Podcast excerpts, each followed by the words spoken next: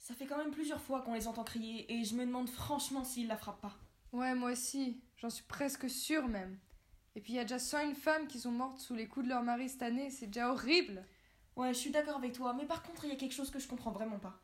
Est-ce qu'on est sûr qu'elle est malheureuse? Parce que, je veux dire, elle a même pas d'enfant avec lui. Elle aurait pu partir à n'importe quel moment.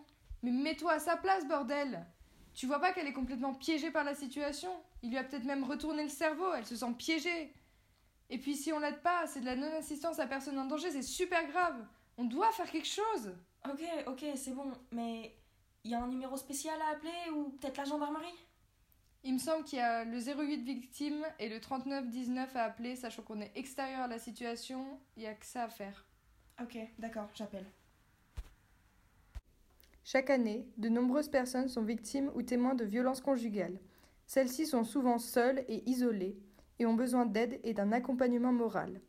Alors, aidons-les à résister, à dénoncer, à s'appuyer sur la loi et leurs droits.